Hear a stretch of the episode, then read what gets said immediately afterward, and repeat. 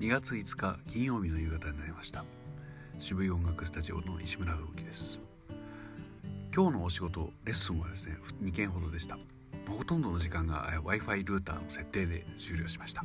ね、えー、数少ないレッスンの中で、えー、そうですね8年ぐらい通ってる人かな。月2回8年ぐらい。もうのんきにねまあ楽しいから通ってるみたいなタイプの人だったんですよね、えー、で成果もそんなにね慌ててもう得たい。なんとかしたいというほどでもないぐらいのペースだったんですけれどもやっぱりそれだけ長くコンスタントに続けていると一つ一つ課題なんとなくクリアしていくんですね。そして今日、えー、ようやくですね自力で、えー、綺麗な声が出るようになりましていいですか？昔多分歌手になった人って生まれ持ってものすごく綺麗な声が出ただけなんです、えー、あなたは今綺麗な声が出るようになりました。ひたすら綺麗な声で練習しましょう。というところまで来ました。結構面白いでしょ？